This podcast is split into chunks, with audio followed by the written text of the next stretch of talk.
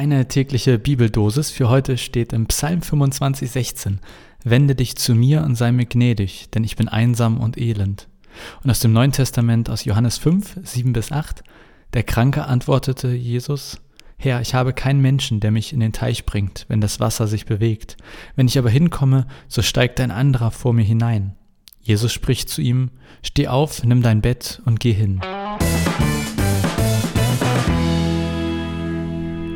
Ich muss euch was gestehen. Ich bin urlaubsreif. Jetzt wird das Wetter auch noch besser. Ich merke, ich habe echt Lust, mal wieder eine Zeit lang nichts zu tun. Ein Buch lesen, in der Hängematte hängen, Hörbuch hören. Ich habe auch gar keine Lust auf Reisen gerade. Ich will nichts sehen und mir angucken müssen. Einfach nur chillen. Aber noch ist es nicht so weit. Bei mir gibt es erst in knapp zwei Wochen Urlaub. Und bis dahin wird hier noch fleißig gerockt und Bibel gelesen. Natürlich. Täglich.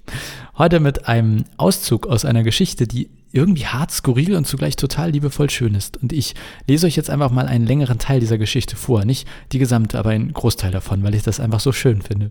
Also, die Geschichte. Bald darauf war wieder ein jüdisches Fest und Jesus ging hinauf nach Jerusalem. Beim Schaftor in Jerusalem gibt es ein Wasserbecken mit fünf Säulenhallen. Auf Hebräisch wird dieser Ort Bethesda genannt. In den Hallen lagen viele Kranke, Blinde, Gelähmte und Menschen mit verkrüppelten Gliedern. Dort war auch ein Mann, der seit 38 Jahren krank war. Jesus sah ihn da liegen und erkannte, wie lange er schon so lag. Deshalb fragte er ihn, Willst du gesund werden? Der Kranke antwortete ihm, Herr, ich habe niemanden, niemanden, der mich ins Becken bringt, wenn das Wasser in Bewegung gerät. Während ich mich noch hinschleppe, ist ein anderer schon hineingestiegen. Da sagte Jesus zu ihm, Steh auf, nimm deine Matte und geh. Sofort wurde der Mann gesund, er nahm seine Matte und ging. Der Tag, an dem dies geschah, war der Sabbat. Da sagten die Vertreter der jüdischen Behörden zu dem Geheilten, es ist Sabbat, du darfst deine Matte nicht tragen.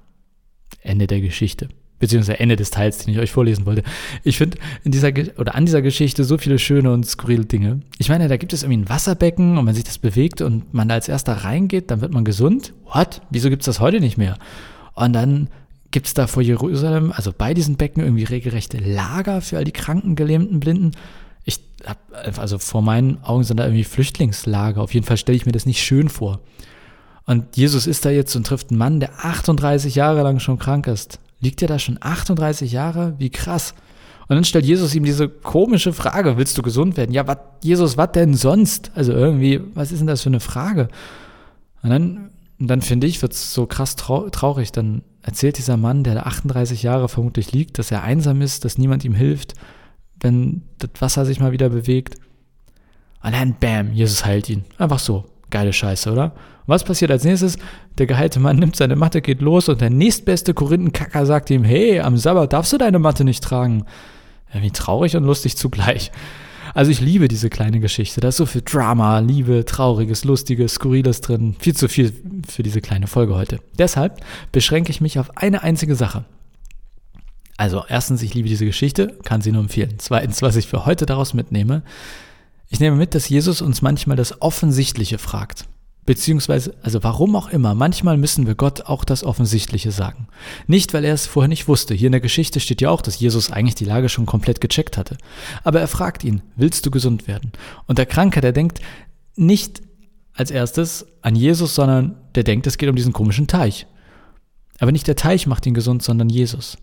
Nun sind wir nicht alle krank und wissen auch, dass Jesus leider nicht jeden immer gesund macht. Das ist ein anderes Thema. Aber meine Idee für heute, für dich und für mich, für uns alle, wenn Jesus heute bei dir vorbeikäme und die Lage bei dir genauso checken würde wie bei diesem Kranken, was würde er dich fragen?